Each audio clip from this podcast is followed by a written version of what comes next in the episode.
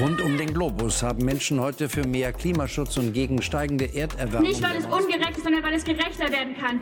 Deshalb sind wir hier. Nicht, weil es schlimm ist, sondern weil es besser werden kann.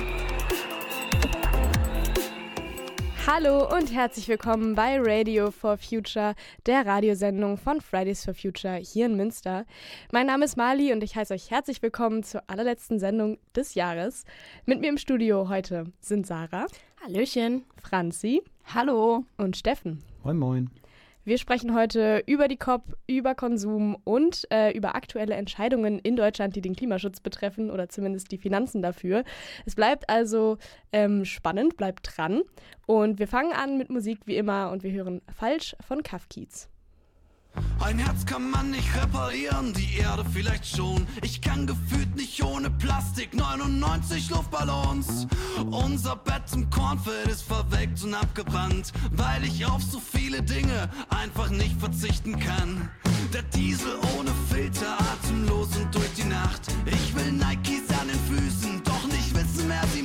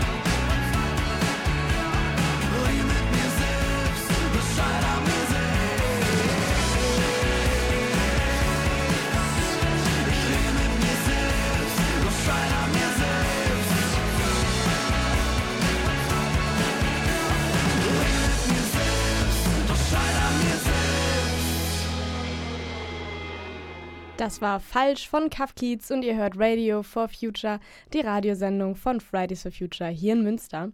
Ich bin Mali und wir beginnen ähm, mal wieder mit aktuellen Themen. Ihr habt es ja wahrscheinlich mitbekommen, jetzt gerade findet die COP28 statt, also die 28. Weltklimakonferenz in Dubai dieses Jahr. Sarah, erinnere uns doch noch mal ganz kurz, was passiert eigentlich bei der COP? Ja, genau, die findet jetzt gerade statt, vom 30. November bis zum 12. Dezember 2023. Und äh, ja, auf der nehmen gerade circa 80.000 TeilnehmerInnen aus fast 200 Staaten teil. Und die sprechen 13 Tage über Klimaschutz und bilden so tatsächlich den größten Klimagipfel, den die Welt je gesehen hat. Darunter sprechen Leute wie zum Beispiel Bundeskanzler Olaf Scholz, äh, König Charles und auch viele weitere Staats- und Regierungschefinnen. Und sie versuchen, sich dem 1,5 Grad Ziel anzunähern, zu dem sich die gesamte UNO auf der COP21 in Paris bekannt haben. Doch immer mehr Berichte zeigen bereits, dass das 1,5 Grad Ziel nur noch unter sehr großen Bemühungen überhaupt erreichbar, wenn nicht sogar unmöglich ist, noch zu erreichen. Ja, du sagtest gerade schon, es geht eben darum, ko ähm, koordinierten Klimaschutz zu machen. Der hat ja ziemlich viele Facetten. Ähm, was sind denn jetzt die Hauptthemen dieser Klimakonferenz? Worüber wird da diskutiert? Im Wesentlichen geht es um drei Dinge. Erstens wird über den aktuellen Stand des Klimaschutzes gesprochen und eine weltweite Bestandsaufnahme vorgenommen. Hier wird allerdings ein eher ernüchterndes Ergebnis erwartet. Denn schaut man sich die durchgesetzten Maßnahmen der Länder an, zeigt sich, dass kein Land wirklich auf Kurs ist. Dementsprechend wird eine Kurskorrektur definitiv erforderlich sein. Die globalen Anstrengungen zum Einhalten des Pariser Klimaabkommens sind schlicht einfach ungenügend. Ja, das zweite zentrale Thema der Klimakonferenz ist Geld und die Einzahlung in Fonds. Auf der COP27 in Ägypten letztes Jahr wurde dort äh, ein Fonds beschlossen, in den eingezahlt werden soll, um ärmere Staaten beim Klimaschutz und Klimaanpassungsmaßnahmen zu unterstützen. Deutschland und die Vereinigten Arabischen Emirate geben jetzt jeweils 100 Millionen Dollar in den Fonds und bewirken somit erstmals Geldfluss. Aber auch weitere Staaten wie die USA, Großbritannien und Japan machen weitere finanzielle Zusagen. Die Länder des globalen Südens hatten diese Katastrophenfonds immer wieder eingefordert, um die ungerechte Verteilung der Klimakrise etwas auszugleichen. Schließlich sind vor allem reiche Industriestaaten des globalen Nordens durch ihre hohen Emissionen verantwortlich. Die Folgen betreffen jedoch zuerst viele Staaten des globalen Südens. Außerdem haben die USA und Bundesaußenministerin Annalena Baerbock gefordert, dass in die Fonds, ähm, aus denen klimabedingte Schäden und Verluste bezahlt werden sollen, zukünftig auch ähm, Staaten, die viel Geld mit fossilen Energien verdient haben, einzahlen sollen. Bisher zahlen eben dort nur die klassischen Industrieländer ein. Betreffen würde dies dann aber auch vor allem die Golfstaaten oder auch China. Gezwungen werden, in eine dieser Fonds einzuzahlen, kann jedoch niemand. Das Einzahlen findet nur auf freiwilliger Basis statt. Nötig jedoch ist es allemal, denn mit den zunehmenden Krisen wird es immer schwieriger, die benötigten Mittel sicherzustellen. Jetzt wurde ja bereits zu Beginn der COP ähm, von dem diesjährigen Präsidenten der Konferenz, ähm, Sultan Al-Jaber, behauptet, es gäbe keine wissenschaftliche Grundlage dafür, dass ein Ausstieg aus fossilen Energien überhaupt notwendig sei, um das 1,5 Grad Ziel zu erreichen. Ähm, du hast jetzt gerade schon angesprochen, Thema Geld ist, ähm, wird groß diskutiert. Ähm, und ja, das Thema Energie, hat es das jetzt überhaupt auch auf die Agenda geschafft? Äh, doch, tatsächlich. Der letzte Schwerpunkt eben ähm, wird sich um den Ausstieg aus den fossilen Energien, also Kohle, Öl und Gas handeln. Dazu haben die USA und China bereits im Vorfeld eine Kooperation verkündet, bei der die erneuerbaren Energien noch in diesem Jahrzehnt weltweit verdreifacht werden sollen. Die Kooperation dieser beiden sehr einflussreichen Staaten wird insgesamt als ermutigendes Zeichen gewertet. Unser Bundeskanzler Olaf Scholz möchte außerdem den Klimaclub voranbringen. Dies ist ein Zusammenschluss von über 30 Staaten, die beim Klimaschutz vorangehen und die Industrie nachhaltig umbauen wollen. Unterdessen wird von einer dekarbonisierten Industrie gesprochen, die als künftiges Wirtschaftsmodell ein grünes Wachstum hervorbringen soll. Insgesamt erwartet man von diesem Diskussionsthema jedoch eher weiche Formulierungen. Unter anderem auch, da der Austragungsort Dubai eben viel Geld mit fossilen Brennstoffen verdient. Ja, inwiefern hat denn jetzt Dubai als Austragungsort der COP dieses Jahr äh, Einfluss auf das Geschehen? Also ähm, weswegen steht der Stark jetzt so stark in der Kritik? Du hattest gerade schon gesagt, ähm, der verdient einfach sehr viel Geld mit fossiler Energie. Ähm, aber ähm, ja, kann das tatsächlich auch das Ergebnis beeinflussen? Ja, also zunächst erstmal ähm, vielleicht auch ausschlaggebend ist, dass einfach viel weniger Druck von der Straße in Form von zum Beispiel Großdemos erwartet wird. Denn wie es sonst in demokratischen Staaten ähm, als Austragungsort der Fall war, äh, ist dies halt dort nicht so der Fall. Ähm, des Weiteren ist Dubai einer der wichtigsten Ölexporteure der Welt und es steht in Frage, wie konsequent aufgrund dessen ein Ausstieg wirklich durchgezogen wird. Deshalb wird den Vereinigten Emiraten unter anderem ein Interessenkonflikt vorgeworfen. Der Konferenzpräsident Sultan Ahmed Al-Jaber ist außerdem Chef des staatlichen Ölmultis der Vereinigten Arabischen Emirate. betont jedoch, dass man verantwortungsvoll sein, sich realistisch an Fakten orientieren müsse und niemanden zurücklassen dürfe. Im Licht der Eröffnungsrede wirft das natürlich Zweifel auf, an welchen Fakten sich jetzt orientiert werden soll. Zuletzt liegen die Ergebnisse der COP28 aber auch nicht an ihm oder dem Austragungsort, sondern vielmehr an den Staaten, welche eben in der Verantwortung stehen, Regelungen zu formulieren und sie auszutragen. Und da sieht die Bilanz der letzten Jahre seit äh, Paris eher schlecht aus, ganz unabhängig vom Austragungsort der Konferenz. Ja, was jetzt bei der COP noch so rauskommen wird, ähm, das passiert natürlich jetzt leider nach der Ausstrahlung dieser Sendung, aber sollten da jetzt ganz bahnbrechende Entscheidungen getroffen werden, dann werden wir natürlich im Januar auch nochmal darüber updaten. Genau. Und passend dazu hören wir jetzt äh, das nächste Lied. Es ist von Annemal Kantereit und es heißt So laut, so leer.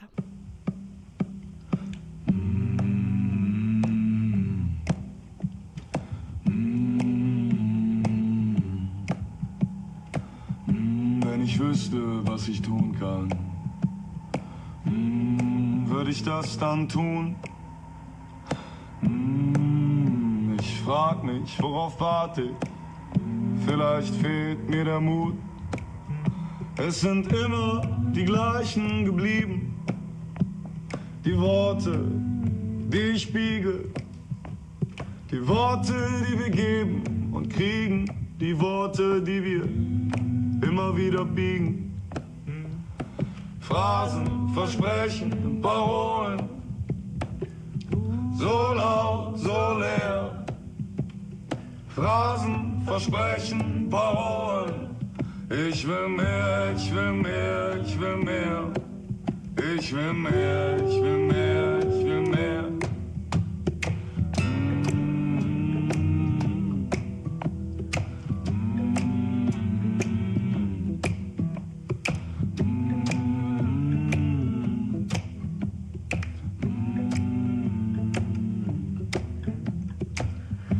ich mich selbst verändere, fühlt es sich so an, als würde ich mich selbst besiegen.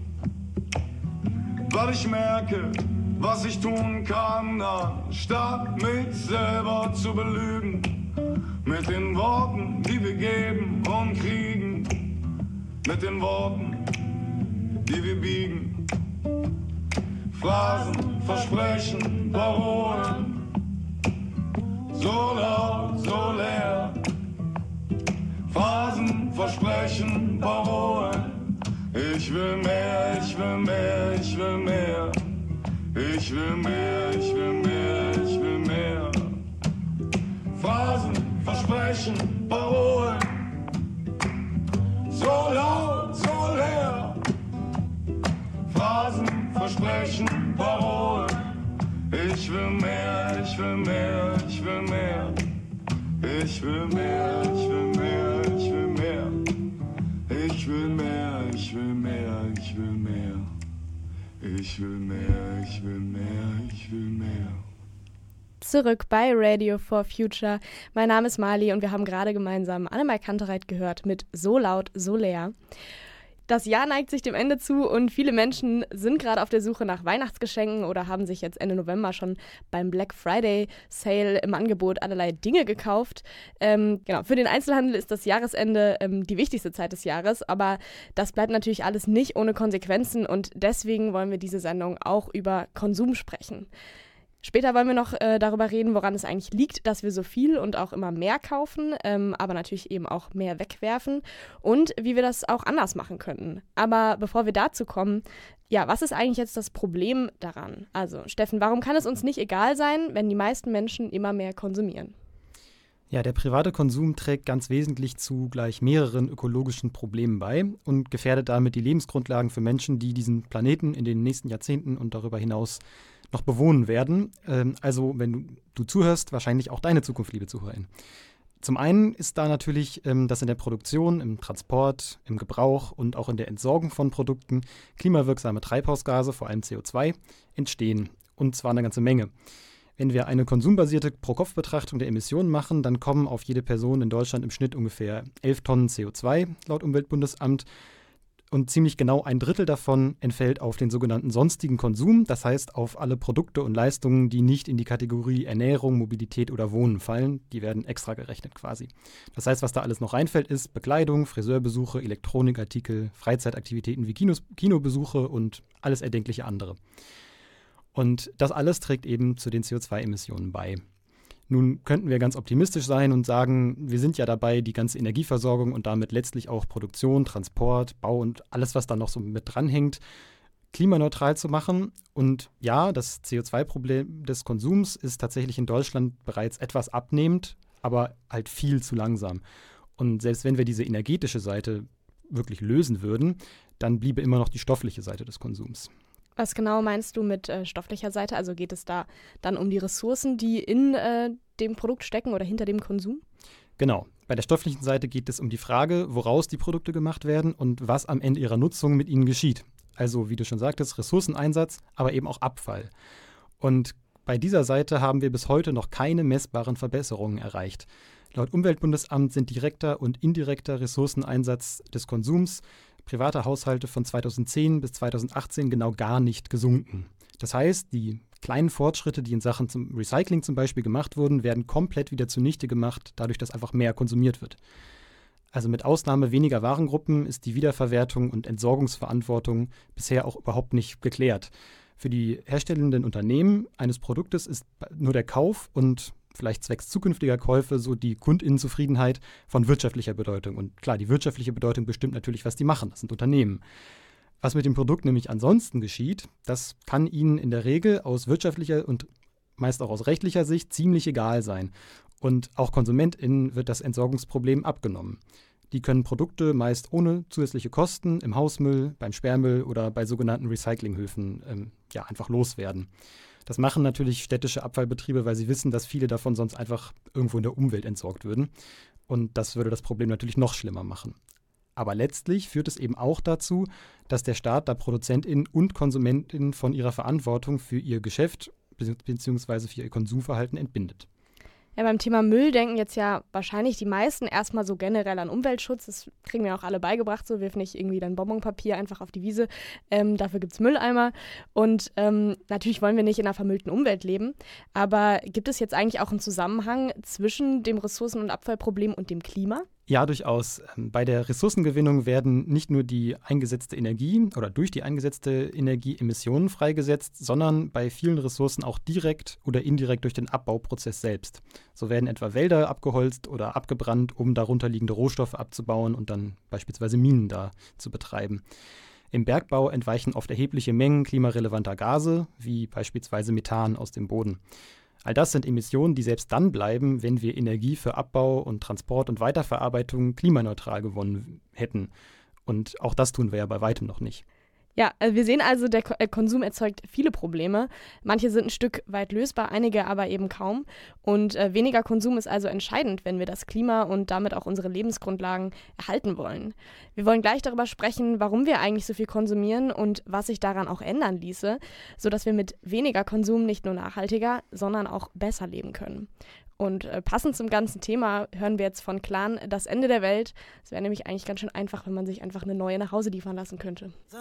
Welt, hab schon eine neue bestellt. Aber der Mann von DHL kommt niemals die Höhe. Mein Warenkorb ist voll, ich weiß nicht, was ich auf dieser Erde soll.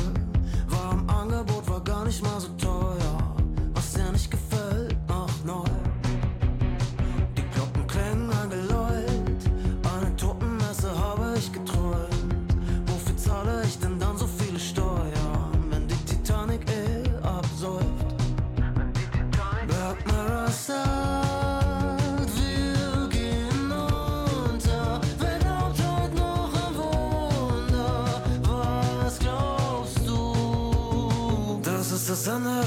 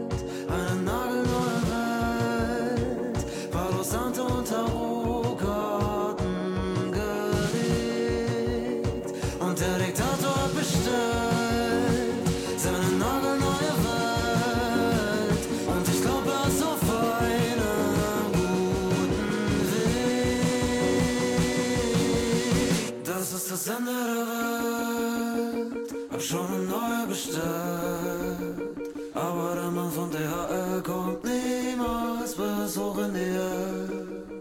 Das war Clan mit Das Ende der Welt und ihr hört Radio for Future, die Radiosendung von Fridays for Future hier in Münster. Ja, mein Name ist Mali und wir sprechen jetzt heute zwischen Black Friday und Weihnachten über Konsum. Eben haben wir schon viel dazu gehört, warum Konsum so ein großes Problem ist und was auch die Folgen davon sein können. Und Fridays for Future hat ja insbesondere zu Beginn immer sehr deutlich kommuniziert, dass private Konsumveränderungen nicht das Klima retten werden. Und äh, wenn ihr jetzt nochmal euch anhören wollt, was jetzt eigentlich genau die Folgen von Konsum sind, dann schaut doch einfach mal bei nrvision.de vorbei. Da könnt ihr unsere Sendung im Nachhinein dann noch anhören, falls ihr den Teil jetzt verpasst haben solltet oder da nochmal was nachhören wollt. Ja, Steffen, du hast eben schon angesprochen, dass unser Konsum natürlich Ressourcen verbraucht und äh, damit auch Abfall- und Treibhausgase produziert. Das klingt jetzt aber ja so, als hätte Konsum doch eben einen sehr großen Einfluss. Also wie passt das damit zusammen, dass Fridays am Anfang immer gesagt hat, nee, Konsum, da äh, lassen wir die Finger von, das sind alles politische Entscheidungen? Ja, warum sich FFF vor allem zu Beginn im Thema Konsum sehr zurückgehalten hat, hängt vor allem damit zusammen, dass oft suggeriert wird, dass wir durch nachhaltigen Konsum in Anführungsstrichen, das Klima retten können. Und Konsum hat zwar einen großen Anteil, KonsumentInnen sind jedoch nicht unbedingt diejenigen, die darüber entscheiden, was und auch wie produziert wird.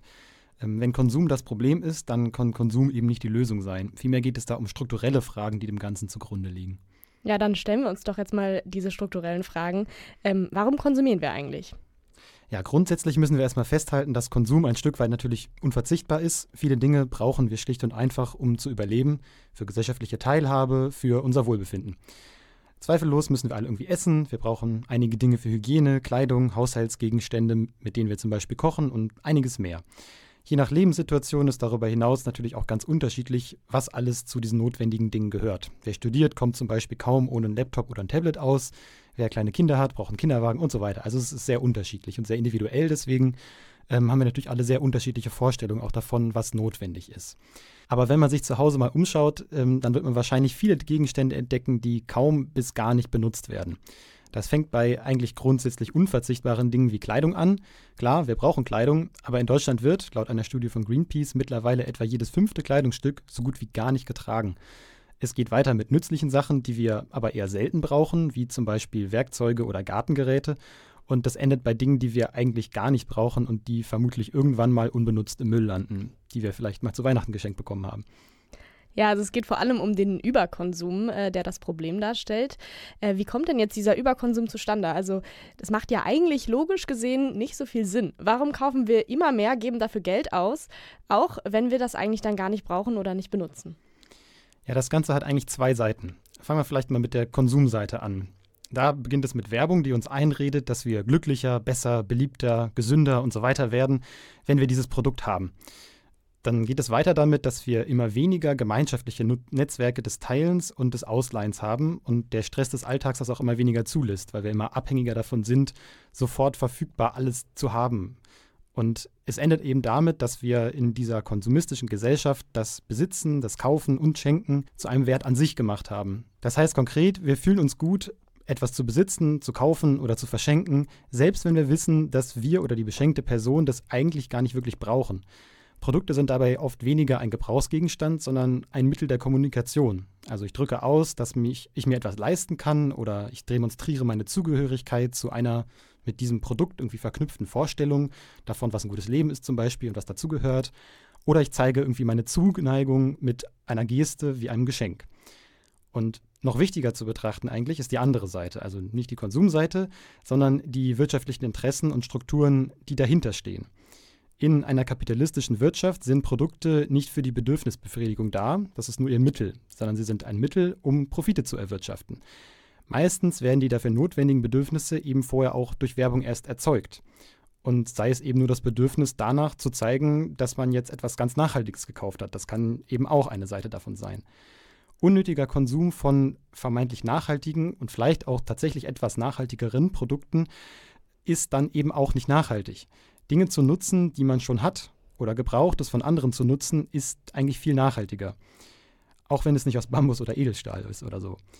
Und wiederverwenden, langfristig nutzen und teilen, das alles erwirtschaftet aber keinen Profit. Daher ist es strukturell in unserer Wirtschaft gar nicht von Interesse, dass wir eine wirklich nachhaltige Konsumweise etablieren. Ja, was wäre denn dann die Lösung? Also ähm, müsste man dann Unternehmen verpflichten, die Produktion dann in, ja, ökologisch verträglich zu machen oder einfach alle privat äh, mehr Verzicht üben? Also gerade beim Wort Verzicht, äh, da ist ja, wenn man jetzt eine Diskussion führt mit anderen Menschen, ähm, die Diskussion auch mal ganz schnell zu Ende, weil das wollen wir dann doch auch irgendwie alle nicht. Ja, also beides ist auf jeden Fall Teil der Lösung. Und zum Thema Verzicht würde ich noch kurz was vorweg sagen. Als Klimaschutzaktivistin werden wir oft dafür angegangen, dass wir irgendwie unbequeme Punkte ansprechen und Leuten sagen, dass Dinge, an die sie sich gewöhnt haben, nicht so bleiben können. All denen, die uns deswegen nicht leiden können, möchte ich vielleicht sagen, ähm, wir machen das nicht zum Spaß, also, sondern weil es einfach reale Probleme sind, die wir ansprechen. Die verschwinden eben auch nicht, wenn wir die Klappe halten. Also im Gegenteil, die Probleme werden ja eher größer, je länger wir sie ignorieren. Oder um es frei nach Maja Göppel zu sagen, aus dem Wissenschaftlichen Beirat für Umweltfragen der Bundesregierung, wenn alle fünf Häuser mit Pool, zehn Autos, zehn Fernseher, drei Yachten, 100 Paar Schuhe und so weiter hätten, wäre das ja eigentlich alles toll und allen zu gönnen, wenn das eben alles keine Folgen hätte. Aber die hat es. Und deswegen müssen wir darüber sprechen, wie wir mit unserer Verantwortung da eigentlich umgehen müssen. Aber zurück zur Frage. Ich teile das mal so in drei Teile, diese drei Teile, die ich eben schon hatte. Die notwendigen Dinge, die wir alle verbrauchen oder ständig gebrauchen müssen, die müssen schlicht und einfach nachhaltig und so nachhaltig wie möglich produziert werden. Das geht nicht anders. Wir brauchen sie ja. Gebrauchsgegenstände müssen dabei langlebig, reparierbar und vollständig biologisch abbaubar oder eben aus mehrfach wiederverwendbaren Rohstoffen bestehen. Das ist die Verantwortung der ProduzentInnen und nicht der KonsumentInnen. Da braucht es klare gesetzliche Regelungen und Kontrollen, um das einfach durchzusetzen. Die notwendigen Dinge, die wir nur gelegentlich brauchen, die brauchen eben Strukturen des Leihens und Teilens, damit wir weniger davon haben und trotzdem alle Zugang dazu haben. Dafür gibt es zum Beispiel Leiotheken. In Münster gibt es eine, das ist sowas wie eine Bücherei eigentlich für Gegenstände und Werk wie Werkzeug, Hochdruckreiniger, Schubkarren, Lastenräder, alles, alle möglichen Dinge, die man eben nicht ständig braucht, aber hin und wieder eben doch. Und das muss nicht immer mal unbedingt jetzt wie eine Bücherei so ein eigener Ort sein. Manchmal reicht es schon, in einer Nachbarschaft diesen Verleih einfach digital zu organisieren.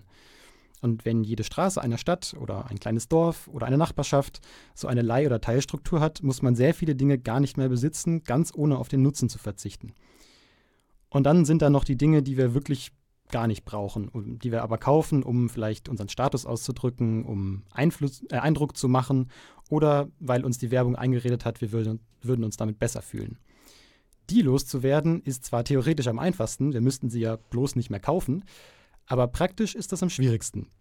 Meiner Meinung nach brauchen wir klare Regeln, die Werbung ganz stark beschränken. F werbefreie öffentliche Räume, wie sie beispielsweise die Initiative Berlin Werbefrei fordert, Schutz vor allem von Kindern und Jugendlichen vor Werbung und generell ein Verbot manipulativer Werbung. Das ist natürlich eine ziemlich schwierige Definition, aber in die Richtung müssen wir generell was machen. Und einfach generell Regeln für Werbung, dass und wie negative Folgen dieses Produktes eigentlich kenntlich gemacht werden müssen. Wir kennen das Ganze ja vielleicht von Zigarettenverpackungen und auch für ökologische Folgen sollte so eine quasi Informationspflicht am Produkt irgendwie zumindest bei der Werbung verpflichtend sein, finde ich. Und das gilt natürlich auch zum Beispiel für Produkte, die, also für Werbung von InfluencerInnen und äh, das ist natürlich noch eine besonders schwierig zu regulierende Ebene, aber das ist auf jeden Fall, ähm, wir brauchen auch einfach für ganz besonders schädliche Produkte ein Werbeverbot. Ja, wenn sich jetzt Zuhörerinnen dafür interessieren, äh, gibt es denn da schon Schritte in diese Richtung, also Regulierungen zu machen ähm, in der Werbung oder ja, ähm, Richtlinien für ähm, ja, den, die Produktion von, äh, von Gütern? Ja, ein paar gibt es schon. Also die EU hat jetzt äh, kürzlich etwa das Recht auf Reparatur beschlossen, das schon viele richtige Impulse setzt, auch wenn es noch einige Schwachstellen hat. Und in einigen Städten gibt es Leihstrukturen, wie eben die schon genannte Leihothek in Münster. Ähm, ist allerdings meist noch so sehr wenige und sehr klein. Aber im Grundsatz, es gibt es schon. Es gibt auch Selbsthilfe-Reparaturwerkstätten, in denen Leute mit Erfahrung Menschen unterstützen, ihre kaputten Gegenstände reparieren, äh, zu reparieren.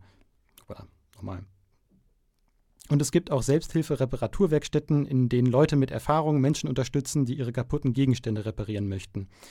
Denn viele Dinge wie Fahrräder, Kleidung oder einfache Elektrogeräte können mit etwas Anleitung die meisten Menschen selbst reparieren. Ansonsten ist das Wiederverwenden gebrauchter Dinge besser und günstiger als neu zu kaufen. In Münster und an vielen anderen Orten gibt es sogenannte Verschenkengruppen, in denen Menschen Dinge verschenken, die sie nicht mehr brauchen. Oder natürlich Plattformen, auf denen gebrauchte Artikel verkauft werden können. Bisher werden solche Strukturen besonders von denen benutzt, die entweder sehr auf eine ökologisch nachhaltige Lebensweise achten oder die schlicht nicht das Geld haben, viele Dinge neu zu kaufen. Und das bringt mich eben auch zu einem Punkt, den, der nicht vergessen werden sollte, wenn wir über Konsum und Nachhaltigkeit reden. Nämlich das Ausmaß des Konsums ist extrem unterschiedlich und hängt sehr eng mit Einkommen und Vermögen zusammen. Erst kürzlich kam wieder die neueste Oxfam-Studie zur Vermögensverteilung heraus und auch diesmal hatte sie jetzt immer einen Fokus auf Klimafolgen und Ungleichverteilung. Ähm, sie trägt den Titel Klima der Ungleichheit. Und diese Studie kommt zu dem Ergebnis, dass das reichste Prozent der Weltbevölkerung so viel CO2 emittiert wie die ärmeren zwei Drittel der Welt, also rund 5 Milliarden Menschen. Auch innerhalb Deutschlands gibt es da deutliche Unterschiede, aber trotzdem gilt natürlich auch, die reichere Hälfte der Bevölkerung Deutschlands gehört zum reichsten Zehntel der Weltbevölkerung und dieses Zehntel verursacht die Hälfte aller Emissionen. Also ist, wir haben einen großen Anteil, also die reichere Hälfte in Deutschland ist einfach quasi global gesehen ziemlich reich und verbraucht sehr viel. Und wenn wir also darüber reden, dass der Konsum sinken muss, dann reden wir besonders über reiche Länder wie Deutschland und dort in, der erst, in erster Linie über die reichere Hälfte der Menschen und ganz besonders die reichsten 10 Prozent. Ja, ganz gut aufgreifen äh, tut es, glaube ich, auch das nächste Lied, was wir uns gleich anhören. Das heißt, äh, wie viel ist dein Outfit wert und ist von Kummer. Cooles Outfit, bei dir läuft. Hau mal raus, was sind das für Sneaker? Balenciaga Speed Trainer für 550. Für die Jogginghose habe ich 600 Euro bezahlt. In einer Welt, in der du alles hättest werden können, hast du dich dafür entschieden, ein verkacktes Arschloch zu sein. Diese Welt ist eingeteilt in Gewinner und Verlierer. Zwischen Deichmann Victory und Trasher Louis Fendi Fila. Zwischen abgetragene Klamotten der Geschwister rocken und 70 Euro für paar Gucci Socken. Solidarität hat Grenzen. Du würdest armen Menschen ja zur Seite stehen, wenn sie es schaffen würden, einfach bisschen geiler auszusehen. Life ist super nice, da wo man die Schuhe trägt. Life ist nicht so nice, da wo man die Schuhe näht. Es ist Donnerstag, die Stadt hat einen Termin. Der Teufel trägt Prada und jeder Trottel trägt Supreme. Ja, was habe ich bezahlt, oder was? Ja, ja so 10.000 Euro. Moncler 3700. Gucci-Hemd 900. Ähm, Louis Vuitton Enkelboots 1500. Nice aus, Bro. Aber wie viel ist dein Outfit wert? Nike, Louis,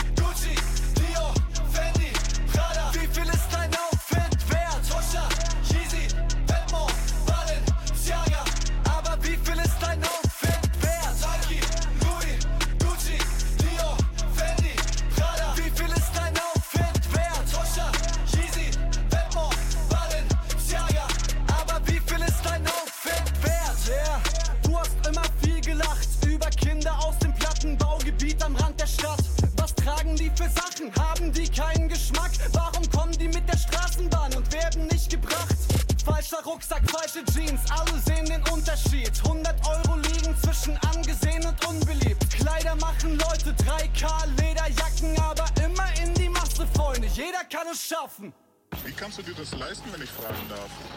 Ja, ich reselle eben halt. Und deine Mutter oder so? Ja, Eltern auch. Ja, du bist mir direkt aufgefallen. Du hast ein geiles Outfit an. Aber wie viel ist dein Outfit wert? Nike,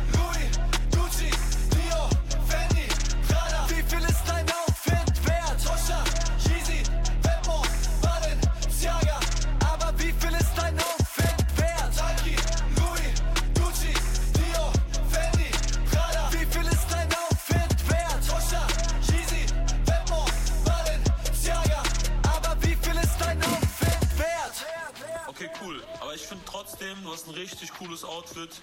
Äh, feier ich Todes. Das war Wie viel ist dein Outfit wert von Kummer. Und ihr hört Radio for Future, die Radiosendung von Fridays for Future hier in Münster. Ich bin Mali und jetzt am Ende der Sendung kommen wir nochmal auf ein anderes Thema zu sprechen. Wir hatten ja eben schon ganz viel über Konsum gesprochen, passend zur Jahreszeit im Dezember. Ähm, solltet ihr es nochmal anhören wollen, weil ihr es verpasst habt, dann schaut doch mal bei nrvision.de vorbei. Da gibt es die Sendung dann auch im Nachhinein. Ja, nochmal zu aktuellen äh, Klimaschutz- Themen. Äh, vor gut drei Wochen hat das Bundesverfassungsgericht eine Entscheidung getroffen, die wahrscheinlich sehr große Auswirkungen auf die Klimapolitik und äh, damit ja auch auf unsere Zukunft haben könnte. Franzi, was genau ist da passiert? Ja, genau. Nämlich hat das Bundesverfassungsgericht auf einen Antrag der Unionsfraktion das zweite Nachtragshaushaltsgesetz 2021 für nichtig erklärt. Durch dieses Gesetz sollten eigentlich Gelder, die eigentlich für die Bekämpfung der Corona-Pandemie vorgesehen waren, jedoch jetzt nicht benötigt wurden, nachträglich umgewidmet werden und dem Klima- und Transformationsfonds zugeführt werden. Dieser Klima- und Transformationsfonds ist eine Art Sondervermögen gedacht für die Jahre 2024 bis 2027 und durch ihn sollen die Energiewende, der Klimaschutz und die Transformation sowie eine Entlastung der BürgerInnen gewährleistet werden. Zum Beispiel sollen die energetische Gebäudesanierung, die Dekarbonisierung der Industrie sowie der Ausbau der erneuerbaren Energien finanziert werden. Und die Projekte, die durch diese Gelder gefördert werden, die sind super wichtig, dass wir unsere Klimaziele noch irgendwie erreichen können, beziehungsweise irgendwann mal CO2-neutral werden. Ja, würdest du sagen, damit hat das Gericht quasi eine Entscheidung äh, gegen Klimaschutz getroffen? Nein, überhaupt nicht. Denn das Gericht spricht sich nicht gegen den Klimaschutz aus, sondern erklärt vor allem die Vorgehensweise der Bundesregierung für verfassungswidrig. Und dass das passieren würde, das war übrigens mehr als absehbar. Schließlich stellen diese Gelder, die für die Corona-Krise gedacht waren, eine Ausnahmeregelung zur Schuldenbremse dar. Die Schuldenbremse, die ist im Grundgesetz verankert und die besagt, dass der Staat Kredite, die er durch zusätzliche Einnahmen nicht ausgleichen kann, nur ähm, in besonderen Ausnahmefällen aufnehmen darf. Das heißt also, grundsätzlich darf der Staat keine neuen Schulden machen. Und eine Ausnahmeregelung, das ist zum Beispiel nur im Fall einer Naturkatastrophe oder in anderen außergewöhnlichen Notsituationen möglich. Ja, könnte man denn dann jetzt nicht hergehen und argumentativ sagen, dass die Klimakrise ja eigentlich auch eine sehr dringende Notsituation ist und damit irgendwie eine Ausnahmeregelung ähm, ja gerechtfertigt werde? Ja, das könnte man auf den ersten Blick so sehen und das sehen auch einige so. Allerdings wird eine Notsituation aktuell noch als eine plötzlich auftretende Situation verstanden, auf die sich der Staatshaushalt von vornherein nicht einstellen kann. Und da die Klimakrise leider ein Dauerzustand ist, wird sie eben aktuell überwiegend noch nicht als Notsituation verstanden. Das kann man natürlich, wie du schon sagtest, sehr kritisieren, vor allen Dingen vor dem Hintergrund, dass es aufgrund der Klimakrise immer wieder zu Naturereignissen kommen wird, die für sich genommen als Notsituation zu qualifizieren sind, zum Beispiel die Flutkatastrophe im Ahrtal. Und dann hängt es ja eigentlich nur von der Zeit ab, bis sich die nächste Folge äußern wird. Außerdem ist der Grundgedanke hinter der Schuldenbremse ja eigentlich, dass künftige Generationen nicht hohe finanzielle Belastungen vererbt werden sollen. Ähm, wenn wir jetzt aber nicht tätig werden und unsere Wirtschaft und Gesellschaft umstrukturieren und die dafür erforderlichen Investitionen tätigen, dann verschieben wir die Klimakrise auch nur nach hinten und das wird für uns ein Vielfaches teurer werden und die späteren und künftigen Generationen sehr finanziell hoch belasten. Wir sehen also, es liegt jetzt eindeutig an der Politik, endlich die Bekämpfung der Klimakrise zu priorisieren und dafür muss sie halt Möglichkeiten schaffen, die benötigten Gelder bereitzustellen. Ja, auf jeden Fall. Äh, neue Studien zeigen jetzt ja auch, dass wir eigentlich eine Erwärmung von ungefähr 1,5 Grad gar nicht mehr wirklich verhindern können. Äh, das klingt ja jetzt für mich schon auch ziemlich nach Notsituation. Ähm, ja, was für Möglichkeiten gibt es denn jetzt, um mehr Gelder für den Klimaschutz bereitzustellen, weil das Geld fehlt jetzt ja? Ja, du hast es schon wieder genannt, das Stichwort Notsituation. Zunächst könnte man überlegen, die Klimakrise als Notsituation zu interpretieren. Da das aber, wie gesagt, juristisch überwiegend anders gesehen wird, wäre eigentlich die bessere Variante, einfach die Schuldenbremse ganz auszusetzen. Dafür brauchen wir aber eine Zweidrittelmehrheit, um das Grundgesetz ändern zu können. Und dass eine solche Mehrheit unter der Mitwirkung von Union und FDP zustande kommt, ist leider unrealistisch, obwohl es wahrscheinlich die beste Option wäre. Andererseits könnte man auch die Schuldenbremse nur für dieses Jahr aussetzen, diesen diesjährigen Haushalt also normal beschließen und dann im nächsten Jahr nochmal neu schauen. Was wahrscheinlich dazu führen wird, dass Programme der Fonds deutlich schwächer umgesetzt werden oder auf bestimmte Programme auch komplett verzichtet wird. Das ist aber aus einer ganzheitlichen Klimaschutzperspektive überhaupt keine Option, da diese Programme, wie gesagt, extrem wichtig für eine klimaneutrale Transformation und den sozialen Ausgleich sind. Damit einhergehend fordern gerade so einige Stimmen, doch einfach an anderer Stelle zu kürzen. Damit meinen sie die Kürzung von Sozialleistungen wie zum Beispiel dem Bürgerinnengeld. Das kann aber auch nicht sein, denn Klimaschutz und Sozialansprüche dürfen nicht gegeneinander ausgespielt werden. Vielmehr brauchen wir eine Klimagerechtigkeit. Und ähm, das mit an anderer Stelle kürzen ist ja auch an sich gar keine schlechte Idee. Man könnte ja zum Beispiel einfach mal Vermögen oder Erbschaften stärker besteuern und so die Gesellschaft generell gerechter gestalten. Außerdem gibt es ja da noch die klimaschädlichen Subventionen. Die machen laut Bundesumweltbundesamt jährlich mehr als 65 Milliarden Euro im regulären Haushalt aus. Und von diesen Subventionen profitieren mal wieder oftmals einkommensstarke Haushalte viel mehr als einkommensschwache. Nur zu nennen wären da zum Beispiel 8,7 Milliarden Euro für die Steuerbefreiung von Kerosin für Flugzeuge oder 3,1 Milliarden Euro für das sozial ungerechte Dienstwagenprivileg. Wir sehen also, streicht man diese sozial extrem ungerechten und zusätzlich noch klimaschädlichen Subventionen, dann stehen uns nicht nur generell mehr Gelder zur Verfügung, sondern so werden auch endlich diese rückschrittigen Anreize gestoppt, die bisher den Klimawandel immer verstärkt haben, als ihn zu bekämpfen. Ja, das heißt, das Geld könnte schon auch locker gemacht werden. Man müsste eben dann an anderen Stellen ähm, ja, die klimaschädlichen Subventionen zum Beispiel kürzen. Ja, ähm, wir sind natürlich gespannt, was da jetzt bei rumkommt, ob da jetzt noch ähm, Geld zur Verfügung gestellt wird oder nicht, ob jetzt doch dann an den sozialen Mitteln gespart wird. Ähm, ja, das ist bei der geraden äh, oder aktuellen Klimapolitik, ähm, würde ich sagen, nicht so ganz absehbar, ähm, was da jetzt bei rumkommt. Ja, das heißt, das Geld muss äh, von anderer Stelle kommen und äh, wir sind natürlich gespannt, was da jetzt passiert, ob da jetzt tatsächlich ähm, die klimaschädlichen Subventionen gestrichen werden. Das ist jetzt gerade, oder zumindest in den letzten Jahren wurde es schon häufig quasi gefordert, aber wir haben da jetzt noch nicht die, ähm, die Initiative der äh, Regierung gesehen, da irgendwas dran zu ändern. Ähm, das heißt, nochmal zurückzukommen auf ähm, Schuldenbremse aussetzen. Steffen, jetzt frage ich mal dich, ähm, was würdest du denn dazu sagen? Wie würde man das vielleicht hinbekommen, dass eben auch Parteien wie jetzt die Union oder die FDP sich vielleicht am Ende dann doch breitschlagen lassen, das zu machen. Ja, das ist ein bisschen schwierig auf jeden Fall, aber ich glaube, es geht am ehesten darüber, dass wir so ein bisschen trennen, wofür das Geld ausgegeben wird. Ob das Investitionen sind, also Geld, was wir in Dinge stecken, die früher oder später tatsächlich einfach gemacht werden müssen, weil zum Beispiel Infrastruktur, die verfällt ja mit der Zeit und muss irgendwie auch erneuert werden. Und wenn man das halt nicht jetzt macht, weil man kein Geld hat, muss man das in Zukunft halt trotzdem machen. Also das ist halt das, da wird das Problem tendenziell immer größer mit der Zeit. Und das heißt, so Investitionen, und dazu gehören natürlich auch eigentlich sehr viel Klimaschutz, das ist ja nicht Geld, was irgendwie weg ist. So, das ist halt äh, etwas, was früher oder später gemacht werden muss. Und wenn man das trennen würde von den sogenannten konsumtiven Ausgaben des Staates, ähm, also das heißt beispielsweise Sozialleistungen oder so, also die quasi nicht direkt in Investitionen fließen, ähm, dann wären diese Parteien vielleicht eher zu überzeugen, weil sie natürlich eher eine ähm, Aversion dagegen haben, irgendwie einen starken Sozialstaat zu haben, der irgendwie sehr viel soziale Unterstützungsleistungen zahlt. Das heißt, wenn man das trennen könnte, wäre da vielleicht eine Option da, die das irgendwie gangbar macht für diese Parteien, ohne dass sie irgendwie da ihr Gesicht verlieren und sagen, ähm, wir wollen nicht das ganze Geld des Staates irgendwie verheizen oder was sie halt dann so sagen. Ähm, ist es leider nicht so wahrscheinlich, dass sie da über ihren Schatten springen können und das Vernünftige tun, zu sagen, was halt einfach langfristig notwendig ist. Ähm, aber es wäre zumindest ein Schritt in die richtige Richtung, weil wie Investitionen funktionieren, haben so Parteien, die sich sehr auf Wirtschaftspolitik ähm, fokussieren und das eigentlich als ihre große Stärke ansehen, ja eigentlich verstanden, sollte man meinen.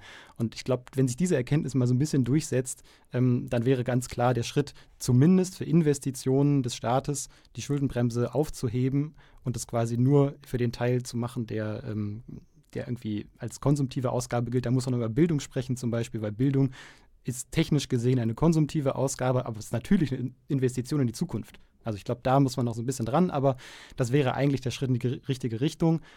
Ob das was wird, werden wir sehen. Ja, und Infrastruktur nicht zu erneuern, das äh, ist ja quasi auch eine Kostenverschiebung auf zukünftige Generationen, die dann ja das Geld dafür ausgeben müssen, um eben Infrastruktur ähm, ja, in den Schuss zu halten, sagen wir es mal so. Wir, wir sind gespannt, was dabei rumkommt. Ähm, ob das jetzt tatsächlich noch Gelder locker gemacht werden, ähm, das wird sich dann zeigen. Jetzt sind wir aber auch schon wieder am Ende dieser Sendung angekommen ähm, und damit auch am Ende der letzten Sendung des Jahres 2023. Ähm, nächstes Jahr machen wir natürlich weiter. Wir hören uns auf jeden Fall im Januar. Schaltet also unbedingt wieder ein. Ähm, ja, ich ho hoffe natürlich, dass euch diese Sendung gefallen hat, dass sie vielleicht noch so ein paar Anregungen gegeben hat, wenn jetzt die Weihnachtszeit kommt und ähm, alle in den Shoppingrausch verfallen. Ähm, vielleicht findet ihr Dinge, die ihr Menschen schenken könnt oder andere Arten, Zuneigung zu zeigen, ähm, als Dinge, die sie Menschen schon 50 Mal haben gefühlt. Ja, ich danke euch, dass ihr hier wart. Danke an Sarah, an Franzi und an Steffen ähm, für eure Vorbereitung und dass ihr hier mit mir im Studio wart. Danke auch an Felo, der die Technik macht und an das Medienforum Münster, dass wir hier produzieren können. Und ich wünsche euch allen einen guten Start ins neue Jahr und vorher natürlich frohe Feiertage, wenn ihr feiert. Um, genau, und dann bleibt mir eigentlich nur noch Tschüss zu sagen. Ich bin Mali, das war's mit Radio for Future für dieses Jahr und bleibt auf jeden Fall rebellisch bis 2024.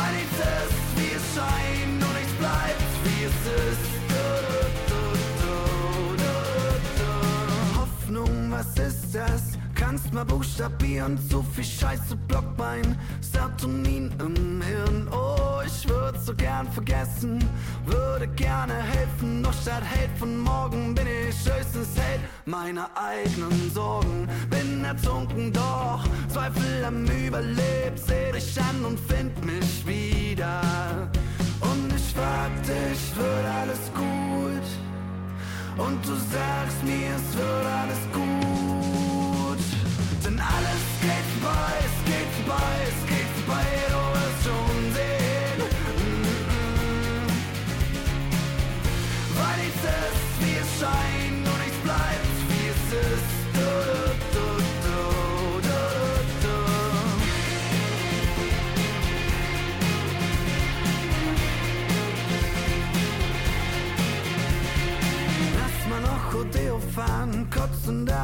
Gefühls Achterbahn, sitzt im Taxi Richtung Abgrund.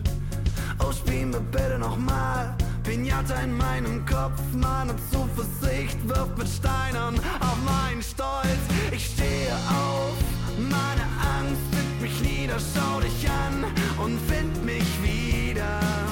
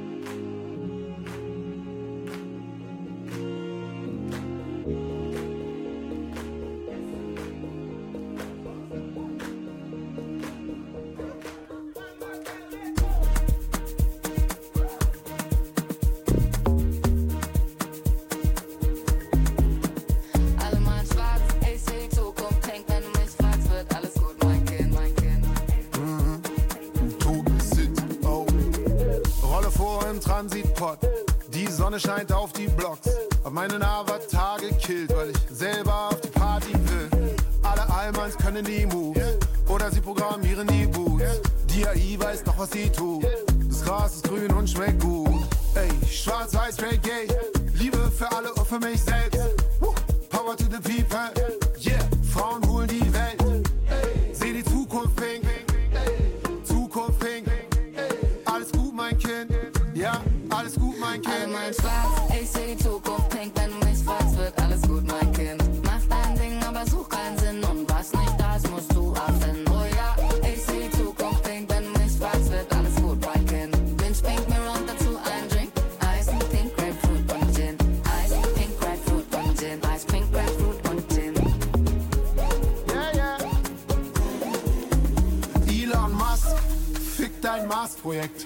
Scheiß kalt und arschweit weg. Hab Brandenburg entdeckt, Bianchi Bikes, Future Flex. Alles wird super geil, basta. Frische Musik, frisches Wasser. Alle sind cool mit den Nachbarn. Text me now, I'm a rich motherfucker. Do it yourself, Bauhaus. Keiner braucht bissige Wauwaus. Viehbauern lassen die Sau raus. Gibt billige Buden in Downtown. Ich mal Smileys auf den Weg, denn ich mag, was ich seh. Der Himmel ist immer noch blau, meine Süßen. Future is now. Ich seh Zukunft pink, wenn du mich fragst, wird alles gut, mein Kind. Mach dein Ding, aber such keinen Sinn und was nicht da ist, musst du ab.